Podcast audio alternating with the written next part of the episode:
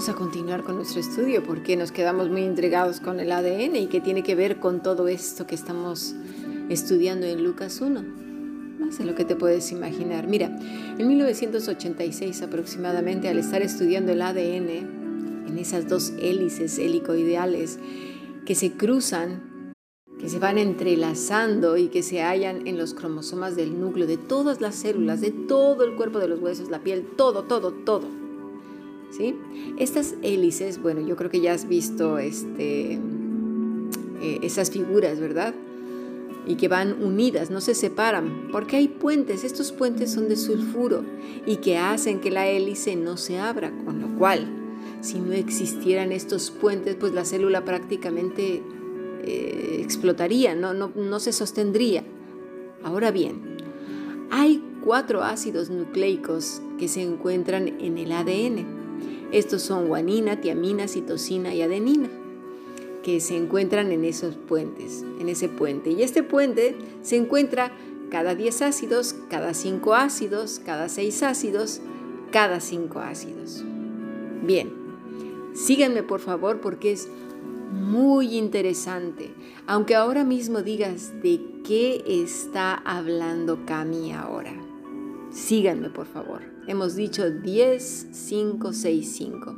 Se encuentra este puente de sulfuro que da vida a la célula en el ADN. Esto es muy importante porque estamos hablando de la firma de Dios. Entonces, 10, 5, 6, 5.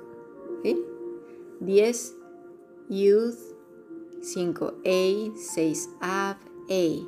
Yud, A, Av, A entonces con esto entendemos que es el nombre en hebreo de Shem, es decir, Yud Avei, que es Yahvé. ¿Lo entendemos? Dios puso su firma en el ADN, en todas nuestras células. Somos la obra de Dios con lo cual una obra de arte que es exhibida como original es hermosa, ¿sí? Se admira, brilla, es esplendorosa y majestuosa en todo el mundo. Mira, la Mona Lisa, las obras de arte de Van Gogh, los originales en cuanto se venden, Monet, todas esas bellezas, la gente paga montones de dinero por ir a verla.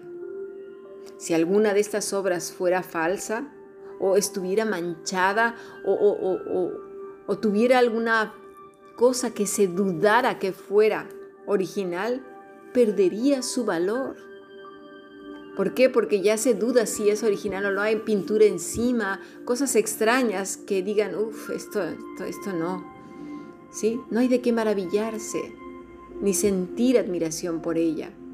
Yo recuerdo cuando estuve en Roma, vi la obra de Miguel Ángel, la, piedad. Esta escultura parece estar viva, tiene un encanto de verdad, ¿eh? que puedes estar horas y horas contemplándola y no sientes cansancio. Es de verdad es increíble eh, esta, esta obra de arte. ¿Cuánto más un hombre y una mujer que reflejan la firma del Dios Todopoderoso en toda su manera de vivir. Porque ciertamente antes, cuando estábamos muertos en nuestros delitos y pecados, no quiere decir que no trajéramos la firma de Dios, pero éramos como una obra de arte manchada, mayugada, fea, estropeada, arruinada. En Cristo, esa firma brilla, es maravillosa. Pero Qué terrible es que nos demos a conocer por cosas viles, por cosas mundanas y terrenas, y que luego digamos que somos una obra de arte original, sin manchas, sin, sin raspones, sin defectos, sin reproche. Ahora bien, con esto no estoy hablando de la enfermedad, porque si no, entonces yo estaría súper estropeada con todas las cosas que ya tengo encima, ¿sí? O sin defectos físicos o cualquiera de esas cosas. No, no, no se refiere a eso, por favor, porque entonces ya nos estamos yendo a, a, lo religioso. No, no. Me refiero más bien a lo que dice Pablo a los Gálatas en cuanto a las obras de la carne. en cuanto a la sabiduría diabólica que habla Santiago 3.15 y en cuanto a los pensamientos que son eh, contrarios a los pensamientos puros. Sí, lo, hemos recordado más de una vez, ¿no? Y dicho que los pensamientos, si no se ciñen, no se disciplinan, no se sujetan a las escrituras, ¿sí? a renovarlos y a transformarlos, también hemos hablado de eso. Porque como bien dijo nuestro Señor Jesucristo, lo que contamina al hombre no es lo que entra en él, sino lo que sale de él.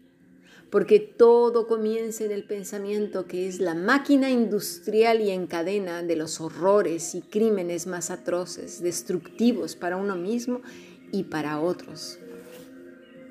Así que recuerda siempre que en tu ADN tienes la firma del Creador y hay que actuar en consonancia, porque cuando Cristo nos ha lavado con su sangre preciosa, ha dejado esa obra visible como original, que debe brillar, como dijo el Señor Jesucristo, como una luz resplandeciente,